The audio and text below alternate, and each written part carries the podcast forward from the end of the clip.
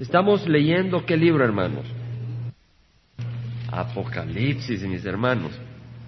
¿Verdad? Es un libro de grandes revelaciones. Es un libro confiable, digno de, confianza, fideligno, porque es la palabra de Dios. Cielos y tierra pasarán, pero mis palabras no pasarán, dice el Señor. Y hemos leído varios capítulos, ahora estamos en el capítulo 14. Primer capítulo leímos la revelación de Cristo Jesús, en el segundo y el tercero leemos una revelación sobre el mensaje que Dios le da a sus iglesias, a su iglesia y sobre todo a siete iglesias geográficamente que estaban establecidas en el tiempo en que Juan escribió, pero también representan la historia y el desarrollo de la Iglesia Universal a través de los tiempos. Y después vemos de que el Señor Jesús es el único digno de abrir este libro que aparece en, Apocalipsis, que tiene siete sellos, porque Él pues es perfecto y con su sangre eh, pagó por nuestros pecados y tomó posesión de la tierra, aunque no ha venido a tomar posesión, vendrá pronto a tomar posesión. Pero empieza a abrir los sellos y al ir abriendo los sellos vemos que viene una serie de, de castigos, de, catástrofes. En el capítulo 11 leemos sobre dos caracteres especiales, dos personajes que son dos testigos que aparecen, no nos dicen los nombres, uno de ellos es Elías, el otro, interesante, Raúl Ruiz cree que es Enoch, Enoch se dice en español, ¿verdad? Inos, Enoch, Enoch, Enoch. Ah, otros creen que es Moisés, otros creen que es Juan Bautista, otros creen que es Juan el Apóstol. Pero el Señor no nos dice. Lo importante es que son dos testigos que vienen a compartir y a llamar al mundo a arrepentimiento. Y en el capítulo 12 leemos de la mujer, que es un símbolo por Israel, el dragón que es Satanás y el niño que es nada más que Cristo Jesús, que Satanás quiso matar cuando estaba aún tierno, pero no podía ser así porque el Señor viene a dar su vida voluntariamente por nosotros. No se la quitan, sino que Él la da. Entonces él tenía que dar su vida voluntariamente. Y ahora en el capítulo 13 que leímos el domingo pasado hay otros personajes, la bestia, que es el anticristo, y luego otra bestia que es el falso profeta. Y leímos sobre eso y ahora estamos en el capítulo 14. Capítulo 14, versículo 6 dice, y vi volar en medio del cielo a otro ángel que tenía un evangelio eterno para anunciarlo a los que moran en la tierra y a toda nación, tribu, lengua y pueblo. Vi volar en medio del cielo a otro ángel que tenía un evangelio eterno para anunciarlo a los que moran en la tierra y a toda nación, tribu, lengua y pueblo. Vemos de que el ángel anuncia un evangelio temporal, ¿verdad? Eterno. Muy importante, el evangelio es eterno. La palabra de Dios es eterna y el Evangelio no puede cambiar. Dijo Pablo, si nosotros mismos o aun si un ángel les predica otro Evangelio, sea anatema. Entonces no puede venir José Smith y decir, no, pero es que ahora el Evangelio es de esta manera. No puede venir otra persona y decir, ahora el camino de salvación es de esta manera. El Evangelio de Cristo Jesús es un Evangelio eterno. Y no cambia y no lo podemos cambiar. Y es interesante que ese Evangelio no es para los reyes, no es para los doctores, no es para los, las amas de casa, es para todos, incluyendo los reyes, los doctores y las amas de casa, para todos. Ahí dice para anunciarlo a los que moran en la tierra y a toda nación, a tribu, lengua y pueblo. No podemos ser racistas. El Evangelio es para los americanos, es para los judíos, es para los rusos, los mexicanos, los salvadoreños, los de Guatemala, los de todo el mundo. Es para todos. El Señor Jesucristo, es interesante ver acá de que este Evangelio es anunciado a través de un ángel, ¿por qué no a través de la iglesia? Porque la iglesia ha sido arrebatada. Y es interesante porque la función de la iglesia es ir, el Señor dijo en el Evangelio de San Mateo, lo leímos el miércoles, que el Señor Jesucristo le dijo a los apóstoles, a los discípulos, ir a todas las naciones y hacer discípulos, bautizándolos en el nombre del Padre, del Hijo y del Espíritu Santo, y enseñándoles a obedecer todas las cosas que os he enseñado, enseñándoles a guardar todo lo que os he enseñado, y aquí yo estoy con ustedes todos los días, hasta el fin del mundo. El Evangelio es que Jesucristo está con nosotros todos los días. Esa es parte del Evangelio. Y la misión de la iglesia es ir y predicar el Evangelio a todas las naciones. Hacer discípulos de todas las naciones. Y entonces, si aquí tiene que usar un ángel es porque la iglesia ha sido arrebatada. Vemos que la iglesia no va a pasar la tribulación, porque aquí el Señor manda un ángel. Es más, en los primeros tres años y medio el Señor manda dos testigos. En el capítulo 13, versículo, en el capítulo, perdón, 11, versículo o tres dice, otorgaré autoridad a mis dos testigos y ellos profetizarán por mil doscientos sesenta días vestidos de silicio, o sea, en, en, espíritu de arrepentimiento, trayendo al mundo arrepentimiento. Ahora, el Señor Jesucristo dijo de que el Evangelio se iba a predicar por todo el mundo y luego vendría el fin. Entonces, en el capítulo 24, el versículo 13 dice, hablando de los últimos días, que el que persevere hasta el fin, ese será salvo, y este Evangelio del reino se predicará en todo el mundo como testimonio a todas las naciones y entonces vendrá el fin. Vemos que el Evangelio se va a predicar en todo el mundo. Ahora, a través de la iglesia se está predicando en todo el mundo. A través de la radio, a través de la televisión. En China comunista, la iglesia eh, está compartiendo el Evangelio, aunque es prohibido. En Rusia ha caído la cortina de hierro, en todo, todo el mundo se está compartiendo el Evangelio, pero cuando sea arrebatada la iglesia, ¿quién va a predicar el Evangelio? Sabemos que hay dos testigos que van a llamar al arrepentimiento y estos van a ser asesinados y cuando son asesinados el Señor usa un ángel a predicar el Evangelio. Podemos ver de que el Señor Jesucristo no, que, no deja al mundo sin un testimonio. Podemos ver el amor de Dios para nosotros y podemos ver la importancia que tiene el Evangelio. Ahora, el Señor Jesucristo, a través de Pablo, dijo lo siguiente, eh, pueden apuntar si están interesados, en Romanos 10, todo aquel que invoque el nombre del Señor será salvo, 10.13, eso es el Evangelio, eh, todo aquel que invoque el nombre del Señor será salvo, pero ¿cómo invocarán a aquel en quien no han creído? ¿Y cómo creerán en aquel de quien no han oído? ¿Y cómo oirán sin haber quien les predique? ¿Y cómo predicarán si no son enviados? Tal como está escrito, cuán hermosos son los pies de los que anuncian el Evangelio del bien. Entonces, hay un testimonio que nos habla de Dios, que es la creación, amén. Lo hemos visto en el Salmo 19. En el Salmo 19 dice el Señor, los cielos proclaman, a través de David, los cielos proclaman la gloria de Dios y la expansión anuncia la obra de sus manos. O sea que el cielo nos hace ver que hay un creador.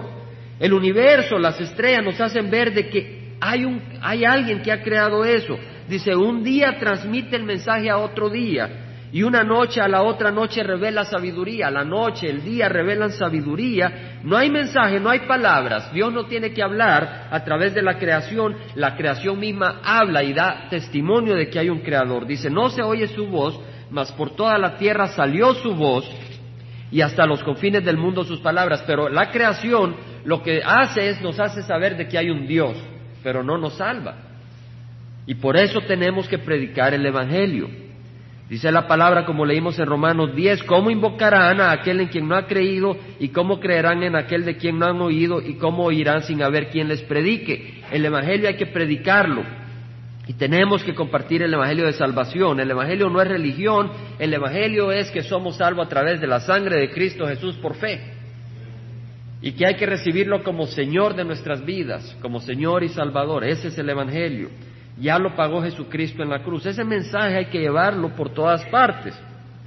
Ahora en Hechos, el capítulo 14, leemos en el, versículo 8 de que el, eh, Pablo y Bernabé eh, bueno, el Señor usó a Pablo, eh, sanó Dios a través de Pablo a un hombre que estaba cojo desde que estaba en el vientre de su madre y nunca había andado, pero el Señor lo sanó y este hombre empezó a caminar y, la gente creyó que, que Pablo y Bernabé eran dioses y trajeron toros para sacrificarle los toros y adorarlo como dioses y trajeron guirnaldas y todo.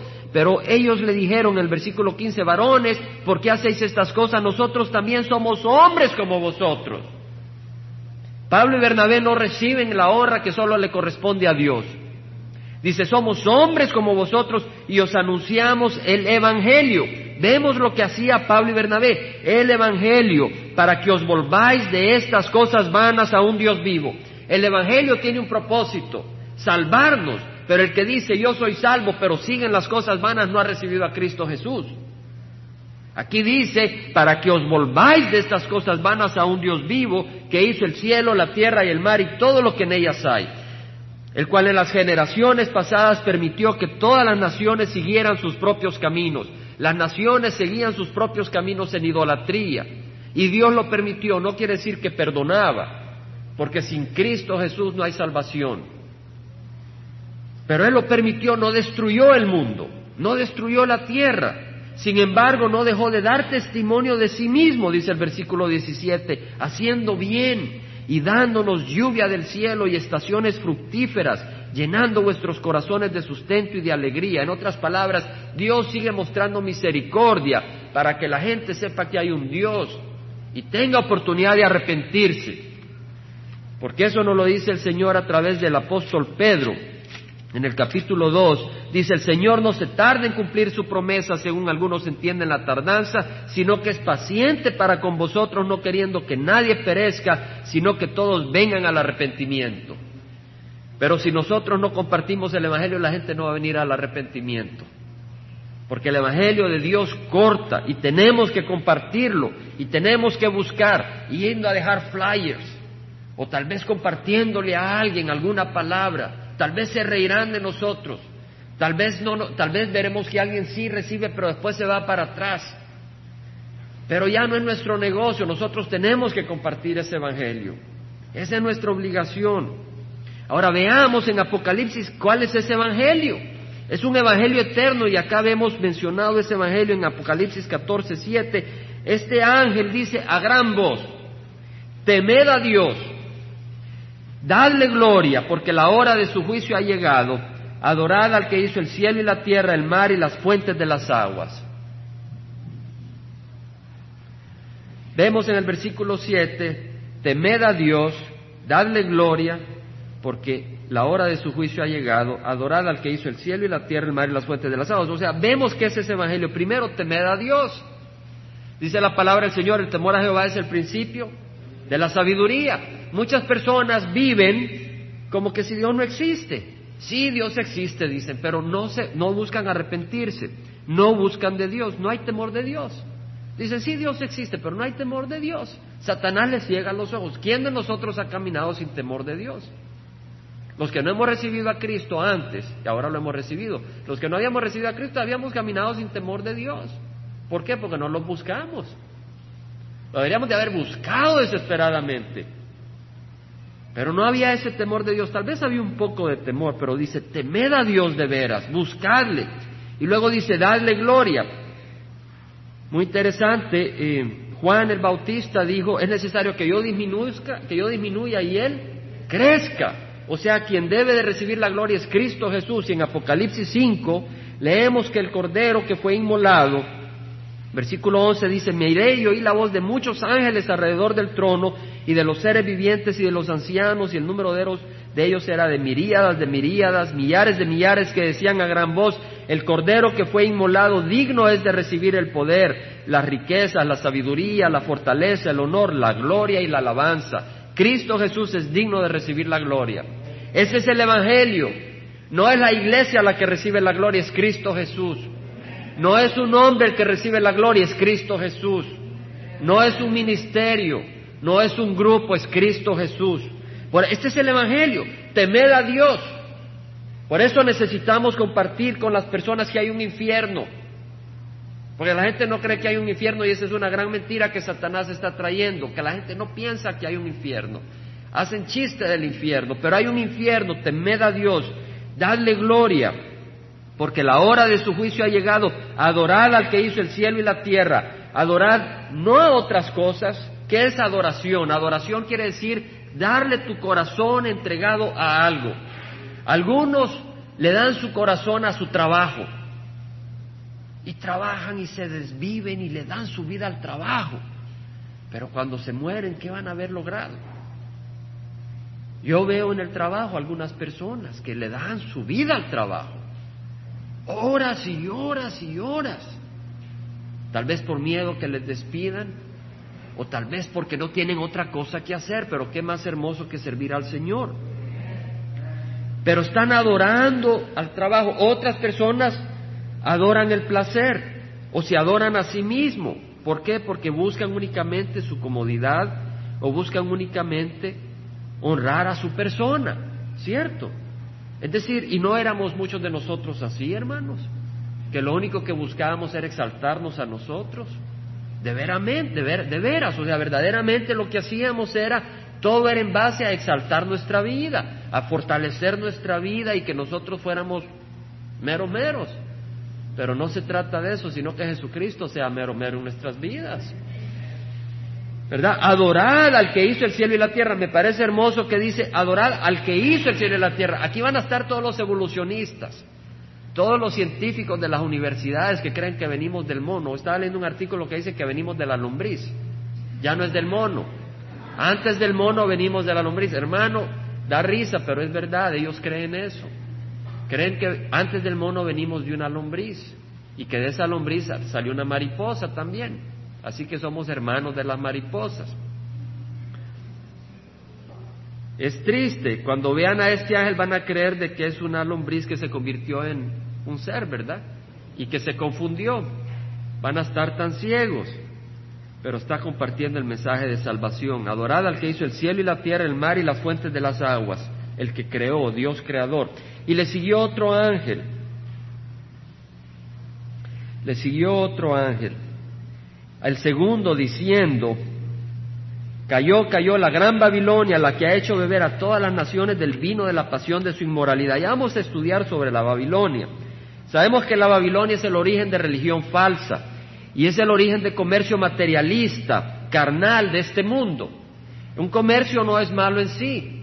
El problema es que la manera en que el comercio se maneja en este mundo es corrupto, es injusto, es hipócrita, es destructivo. En general, no siempre. María, de quien se encarnó Jesucristo, su esposo era carpintero y Jesús ayudaba, así que ellos tenían que trabajar en negocio, ¿verdad? Pero eso no es malo, estoy seguro que ellos todo lo que hacían era para servir a Dios. El sistema de este mundo es corrupto, es originario en Babilonia. Aquí está que cuando yo me enfermo a veces, que me agarra gripe, a veces quisiera ir a comprarme un antibiótico porque sé que me funciona pues el Señor a veces usa hasta las medicinas, ¿verdad? A veces me cura sin medicina y a veces pues me permite pasar por el proceso. No le voy a mentir. Pues yo sé lo que me sirve, la ampicilina. Compro mi ampicilina, me sirve, pero no me dicen que no puedo comprarlo, tengo que ir donde un médico, ¿verdad? No le venden medicina, no le venden antibióticos sin receta médica, porque el gobierno quiere protegerlo a usted. Entonces usted tiene que ir donde un médico le cobra 50 dólares y le da la ampicilina que usted sabe que es lo que quiere.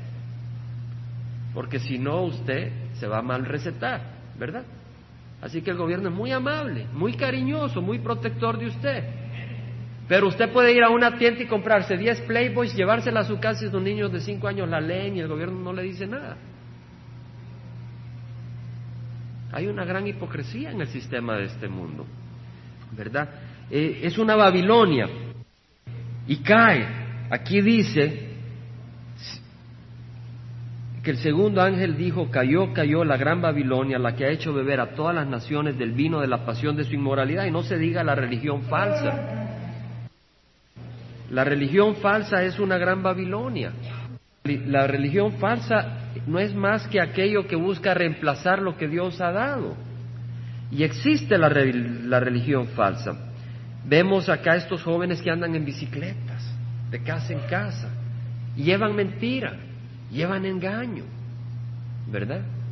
Ahí llevan, y, se miran muy amables, se miran buenas personas, muy, muy apreciados, ¿verdad?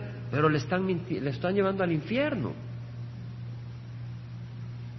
Dice que entonces en el versículo 9 le siguió otro ángel, el tercero, diciendo a gran voz, si alguno adora a la bestia y a su imagen, y recibe una marca en su frente o en su mano, él también beberá del vino del furor de Dios. Él también beberá del vino del furor de Dios que está preparado puro en el cáliz de su ira. Y será atormentado con fuego y azufre delante de los santos ángeles y en presencia del Cordero.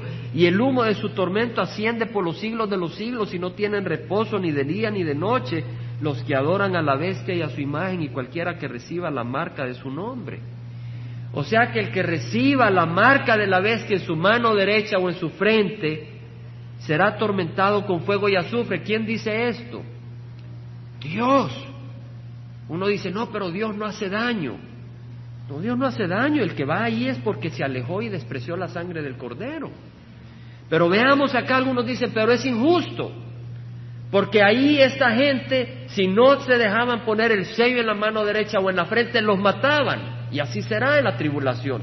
Si usted no se deja poner un sello en la mano derecha o en la frente, no puede comprar ni vender. Lo dice la palabra de Dios. Tal vez uno dice, bueno, eso suena muy, muy extraño. Pues será extraño, pero lo dice la palabra de Dios y yo lo creo. Y entonces uno dice, pero es injusto, porque esta gente si quería salvar, si quería salvarse eternamente, tuvo que dar su vida. El Señor Jesucristo dice, si alguno desea venir en pos de mí, niéguese a sí mismo, tome su vida, tome su cruz y sígame. Si alguno desea venir en pos de mí, niéguese, a sí mismo, tome su cruz cada día y sígame. ¿Qué quiere decir tomar su cruz? Crucificar esta carne y la voluntad del hombre y recibir a Cristo como Señor y Salvador. Tenemos que morir al mundo, tenemos que morir a la carne. El Señor nos da eso y ahora mismo también nos dice que el que no recoge conmigo desparama, el que no está conmigo está contra mí. El Señor demanda decisión en nuestro corazón y seguirle a Él. Ahora hay grupos que dicen que no existe el infierno, pero imagínese, dice, será atormentado con fuego y azufre y el humo de su tormento asciende por los siglos de los siglos. Ahora, si yo agarro algo y lo tiro al fuego, se quema, y no va a pasar el humo subiendo de los siglos por los siglos. Quiere decir de que este sufrimiento es de los siglos por los siglos, es un sufrimiento eterno. Y el que está enseñando que no hay un infierno es un enviado de Satanás. Porque la Biblia aquí dice claramente y nos lo dice para que temamos a Dios y busquemos la salvación mientras hay tiempo. Dice que no tienen reposo ni de día ni de noche los que adoran la bestia y a su imagen. Si uno se tira al fuego no va a durar día y noche. Aquí está hablando de que Dios va a crearnos un cuerpo a todos nosotros que es distinto, un cuerpo sobrenatural, un cuerpo nuevo. Y al que no recibió a Cristo también tendrá un cuerpo resucitado que soportará el fuego del infierno por toda la eternidad y su cuerpo y su alma estarán tiradas al infierno. Pero sí hay personas que dicen que no hay infierno. Pero el Señor Jesucristo predicó tremendamente sobre el infierno en el capítulo 9 de San Marcos. Hermanos, se nos olvida muchas veces cuando estamos en el trabajo que muchas personas se van a ir al infierno. Se nos olvida cuando estamos alabando y cantando y todo de que hay un mundo muchas veces que tiene que ser alcanzado porque si no se va a ir al infierno. Y hay muchos que están predicando que no hay infierno. Muchos predican que no hay infierno, pero lo están predicando en contra de la palabra de Cristo Jesús.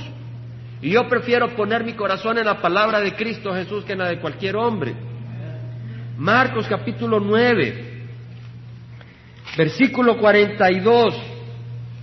Dice, cualquiera que haga tropezar a uno de estos pequeñitos que creen, Mejor le fuera si le hubieran atado el cuello a una piedra de molino de la que mueve un asno y lo hubieran echado al mar.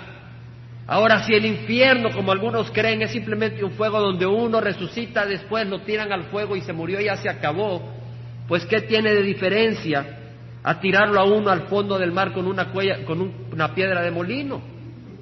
¿Y qué de los mártires que fueron quemados por fuego?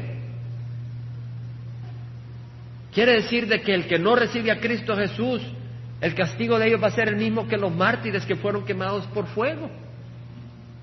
No va a ser así. El que no recibe a Cristo Jesús tiene un fuego eterno. Dice, si tu mano te es ocasión de pecar, córtala. Te es mejor entrar en la vida manco que teniendo las dos manos ir al infierno, al fuego inextinguible. Fuego inextinguible no tendría ninguna importancia a menos de que uno esté adentro de ese fuego. Si no, ¿qué importa que sea inextinguible, verdad?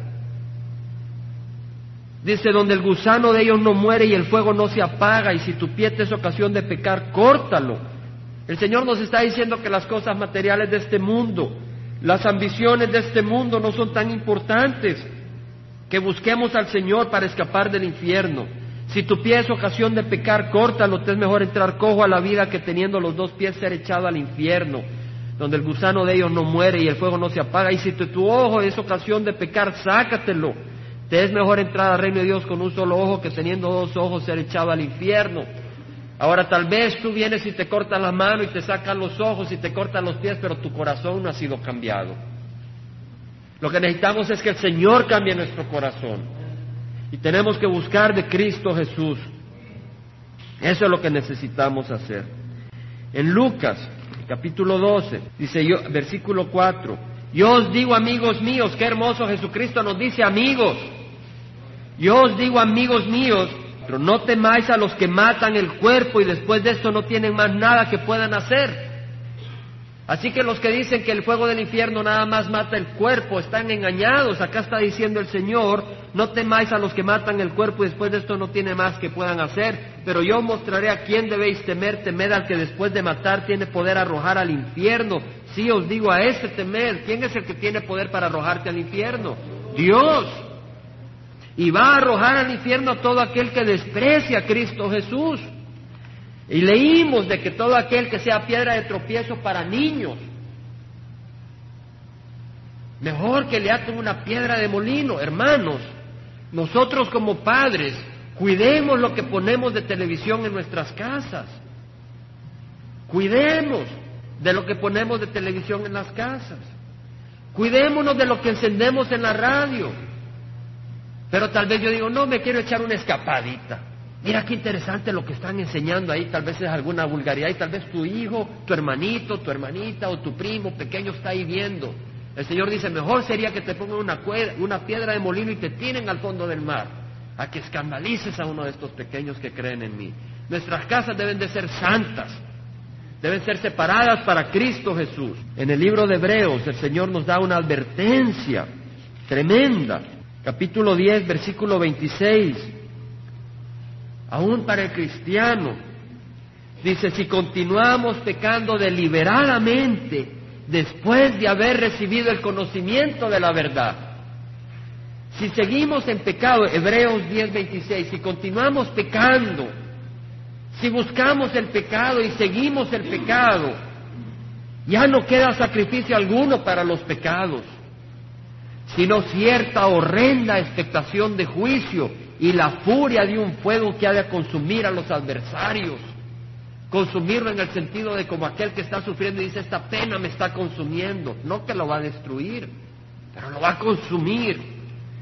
Si, cualquiera que viola la ley de Moisés muere sin misericordia por el testimonio de dos o tres testigos. ¿Cuánto mayor castigo pensáis que merecerá el que ha hollado, ha pateado bajo sus pies al Hijo de Dios? Uno dice, yo no le he pateado, claro, porque dice la palabra del Señor, dijo Jesucristo, la carne para nada aprovecha, las palabras que yo os he hablado son espíritu y son vida. Y el que recibe la palabra de Dios y la desprecia, Jesucristo que es el verbo, la palabra de Dios, el que desprecia la palabra de Dios está despreciando a Cristo Jesús. Dice, el que ha tenido por inmunda la sangre del pacto por la cual fue santificado y ha insultado al Espíritu de gracia, ¿cuánto mayor castigo pensáis que merecerá? Conocemos al que dijo, mía es la venganza, yo pagaré y otra vez el Señor juzgará a su pueblo. Horrenda cosa es caer en las manos del Dios vivo. El temor a Dios es el principio de la sabiduría. El temor a Jehová es el principio de la sabiduría. Existe un infierno el Señor nos lo hace saber. Y no podemos reírnos de estas cosas. No podemos reírnos de estas cosas. Cuando oímos de que el cachudo, que los cachos, este, el otro, no nos riamos de esas cosas. Hay cosas serias. El infierno existe. Y algunos parientes nuestros irán ahí. Esperamos que no, pero probablemente irán ahí. Algunos. Le pedimos al Señor que ninguno vaya ahí. Pero vemos que muchas veces se comparte el Evangelio y se cierran las puertas del corazón. ¿Y qué vamos a hacer nosotros? Olvidarnos, no preocuparnos. Debemos de buscar al Señor. Dice la palabra, y miré, versículo 14, y aquí una nube blanca, y sentado en la nube estaba uno semejante a hijo de hombre, que tenía en la cabeza una corona de oro y en la mano una hoz afilada. Vemos acá Juan se refiere a alguien que es semejante a hijo de hombre. Ahora, ¿quién será este? ¿Por qué se usa el término semejante y no a un hijo de hombre? ¿Por qué se usa esta expresión? Si vemos en el Antiguo Testamento, se usa, por ejemplo, el término hijo de los profetas para referirse a alguien que es profeta, a alguien que tiene la naturaleza y la misión de ser un profeta. Y cuando se refiere entonces a hijo de hombre, de acuerdo a la cultura semita, judía, hebrea, se refiere a alguien que tiene la naturaleza humana, a alguien que es humano, a alguien que tiene carne y huesos, a alguien que tiene carácter, eh, la constitución, la apariencia y comparte esta naturaleza del ser humano, un hombre. Y en el Nuevo Testamento se usa exclusivamente para Jesucristo. Jesucristo es el Hijo del Hombre, Hijo de Hombre. Ahora, ¿por qué se usa este término acá en el libro de Apocalipsis? Muy importante. Primero, la raza humana merece el juicio divino. Y la única manera de que escapemos ese juicio es que alguien de la raza humana tome en sí, alguien perfecto tome en sí el castigo que merecemos. Alguien perfecto, alguien limpio, alguien puro, reciba el pago de nuestros pecados en vez de que nosotros lo recibamos. Es por eso que Jesucristo, siendo Dios, se tuvo que encarnar y tomar una naturaleza humana, no solo una apariencia, sino que Él tomó un cuerpo humano. No era una apariencia, un fantasma con apariencia humana para engañar. Tomó un cuerpo humano como el nuestro, huesos, arterias, venas, ojos, para un día ir al altar, ir a la cruz y morir por nosotros. Dice la palabra del Señor en Filipenses, haya en vosotros esta actitud que hubo también en Cristo Jesús, el cual aunque existía en forma de Dios, no consideró el ser igual a Dios algo a que aferrarse, sino que se despojó a sí mismo tomando forma de siervo, haciéndose semejante a los hombres y hallándose en forma de hombre, se humilló a sí mismo, haciéndose obediente hasta la muerte y muerte de la cruz. Ese era el propósito de hacerse hombre para ir a la cruz. Él no se hizo hombre para enseñarnos solo cómo vivir, tampoco se hizo hombre solo para enseñarnos cómo morir. Él se hizo hombre para morir por nosotros, para sacrificar su vida por nosotros. Debido a que Él ha recibido una naturaleza humana, tuvo la oportunidad de experimentar desvelos, tuvo la oportunidad de, experimentar tentaciones, tuvo la oportunidad de experimentar flaquezas. En el libro de Hebreos, capítulo 4, vemos que Él era uno de los nuestros. Él se hizo uno de los nuestros. Hebreos 4:14 dice, teniendo pues un gran sumo sacerdote, un gran sacerdote que subió a los cielos, Jesús, el Hijo de Dios. Él es el Hijo de Dios, pero también es un ser humano. Algunos, algunas herejías niegan la humanidad de Jesucristo, pero Él es un ser humano, en el sentido que se encarnó y se hizo un ser humano, no dejó de ser Dios. Lo entendemos, no, pero lo creemos, la Biblia nos lo revela. Dice, y el verbo se hizo carne y habitó entre nosotros. No dice, y el verbo se hizo como carne, sino que el verbo se hizo carne y habitó entre nosotros. Y dice que no tenemos un sumo sacerdote que no pueda compadecerse de nuestras flaquezas. Hebreos 4:15. Sino uno que ha sido tentado en todo como nosotros. El que ha batallado la tentación, cuando viene un hermano o cuando viene una hermana que ha estado batallando, uno no puede más que ser hermano, porque uno luchado por esas luchas. Y nuestro Señor Jesucristo ha luchado por esas luchas, pero dice sin pecado. Él triunfó. Él no fue manchado. Él triunfó.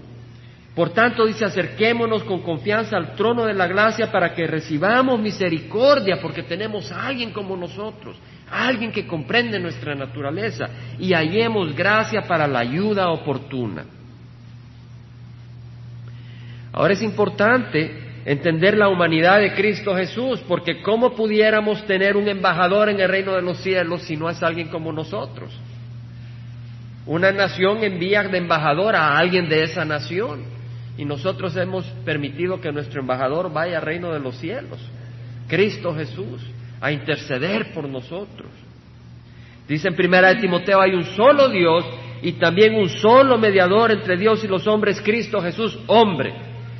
Y a veces cuando he compartido con algunas personas de ciertos cultos que niegan la deidad de Cristo, siempre les he dicho algunas veces hay un solo Dios y también un solo mediador entre Dios y los hombres, Cristo Jesús, y ahí me quedo. Porque he, pensado, si digo hombre, van a decir, ya ves, no es Dios, pero la verdad es de que la Biblia dice claramente que es Dios y acá nos dice Cristo Jesús, hombre, porque si no fuera hombre no pudiera mediar por nosotros ante el Padre. Y aquí se recalca la humanidad de Cristo Jesús. No es Superman, es Dios encarnado, que tomó un cuerpo como nosotros y fue afligido. Su paciencia fue probada fue probada tremendamente hasta en la última cena. Los apóstoles antes de la última cena estaban luchando y peleando entre ellos a ver quién iba a ser el más grande en el reino de los cielos, codiciando materialmente el reino de los cielos, con sin sabiduría, con una gran paciencia. En el huerto de Getsemaní les dijo, oremos, y ahí estaban roncando y dormidos, para desesperarse, para jalarse el pelo. Pero también hijo de hombre, el término hijo del hombre es glorioso es glorioso porque Cristo Jesús manifestó su gloria humana al obedecer y humillarse hasta llegar a la cruz y morir por nosotros y no pecar jamás en toda su historia en la tierra. Un hombre glorioso. Y porque Él tiene nuestra naturaleza y porque Él obedeció al Padre, dice la palabra del Señor en Filipenses, Filipenses 2, porque él obedeció hasta la muerte, Dios lo exaltó hasta lo sumo y le confirió el nombre que es sobre todo nombre, para que al nombre de Jesús se doble toda rodilla de los que están en el cielo, ángeles, y en la tierra, y debajo de la tierra, y toda lengua confiese que Jesucristo es Señor para gloria de Dios Padre. Le ha dado un nombre que está sobre todo nombre, y en ningún otro nombre hay salvación como decía la canción y como dice la palabra del Señor en Hechos capítulo 4, en ningún otro hay salvación más que el nombre de Jesús. Y porque Él es hombre, entonces Dios viene y lo, lo apunta a Él, lo escoge a Él para ser juez de la humanidad, para que nadie diga, Él es Dios, Él no me comprende. Él es Dios, pero también es hombre, y como hombre, Él va a estar enfrente de toda la humanidad y la humanidad va a ser condenada porque ese hombre es el estándar perfecto que Dios exige. Y lo leemos en Juan 5. En el Evangelio de San Juan capítulo 5 leemos en el versículo 21, porque así como el Padre levanta a los muertos y les da vida, a sí mismo el Hijo también da vida a los que Él quiere. Cristo Jesús tiene poder para darte vida porque ni aun el Padre juzga a nadie, sino que todo juicio se lo ha confiado al Hijo, para que todos honren al Hijo así como honran al Padre. El Hijo merece la misma honra que el Padre, Dios así lo ha establecido, porque Él es Dios en la carne. El que no honra al Hijo no honra al Padre que le envió. Algunos dicen yo honro al Hijo, pero lo honran como un ángel. Aquí no está hablando de que se le honre como un ángel. Dice el que no honra al Hijo así como honra al Padre no honra al que le envió.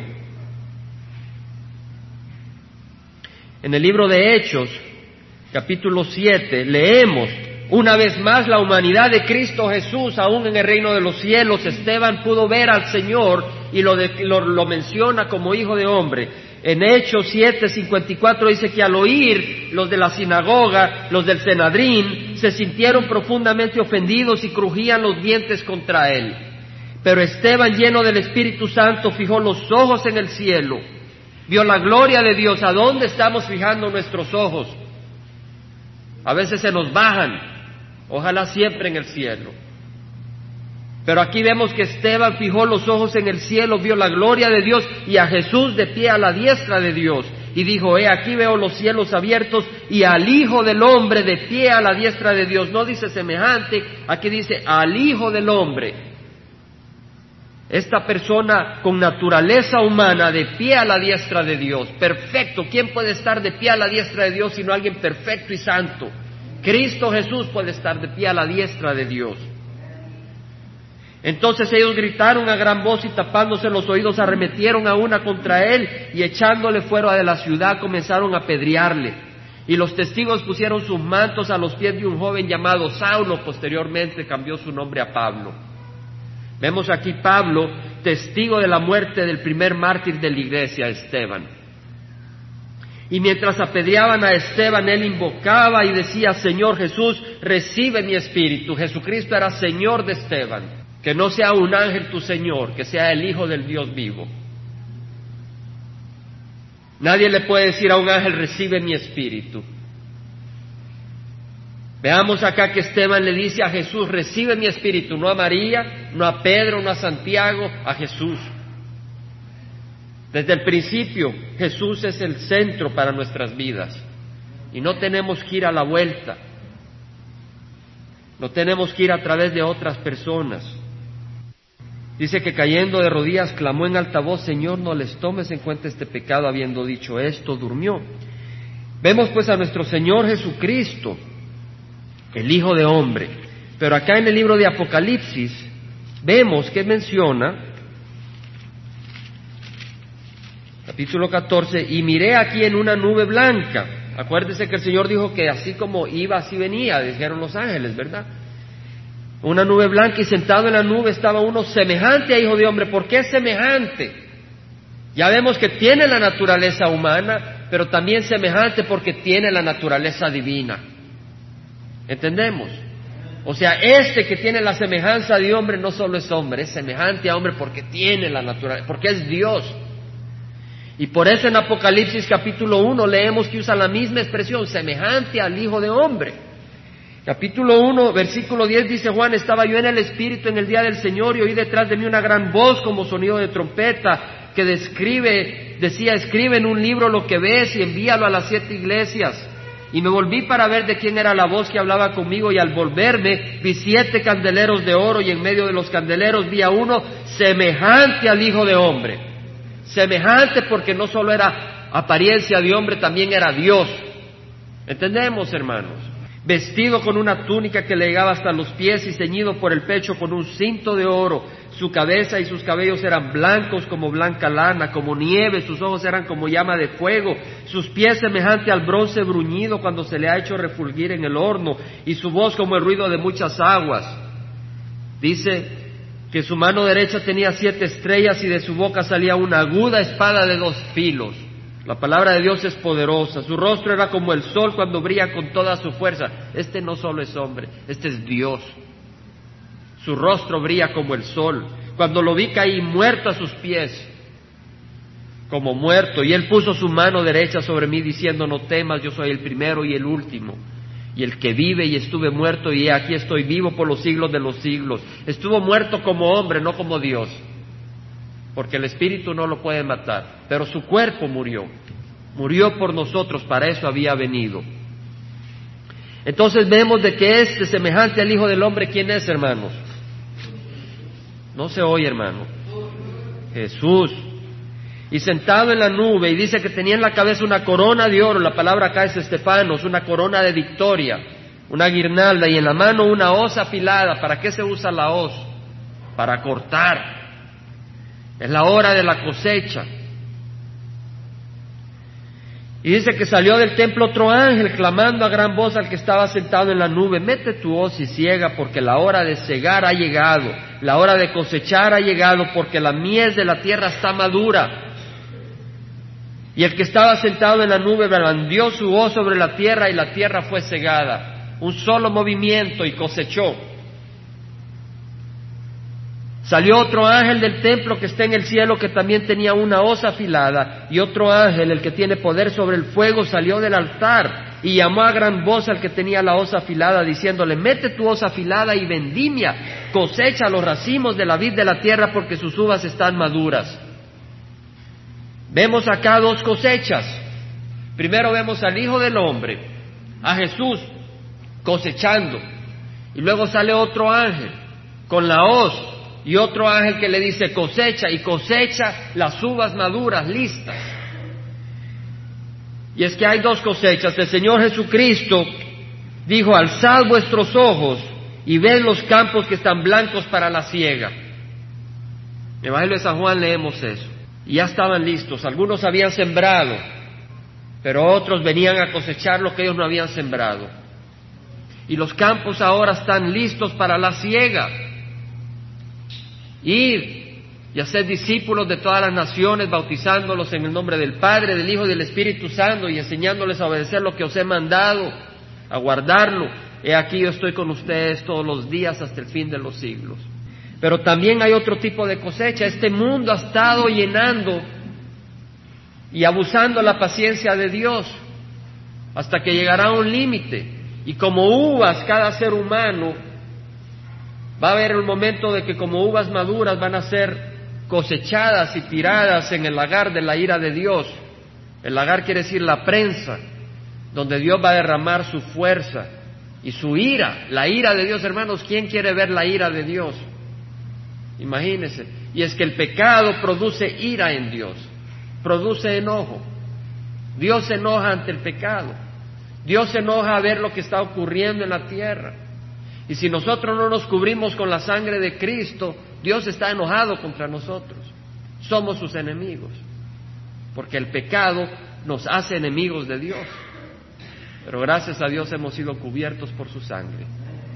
Y somos cubiertos por su sangre a recibirlo y nunca dejamos de estar cubiertos por su sangre en el momento en que creemos de que ya lo recibimos y ahora somos santos y ahora por nuestra propia, nuestra propia bondad merecemos la admiración de Dios, estamos equivocados. Dice el Señor Jesucristo, por gracia sois salvos por medio de la fe, no por obras, para que nadie se, nadie se gloríe. Y cuando recibimos a Cristo es su gracia la que nos da salvación y es su gracia la que nos mantiene en su presencia.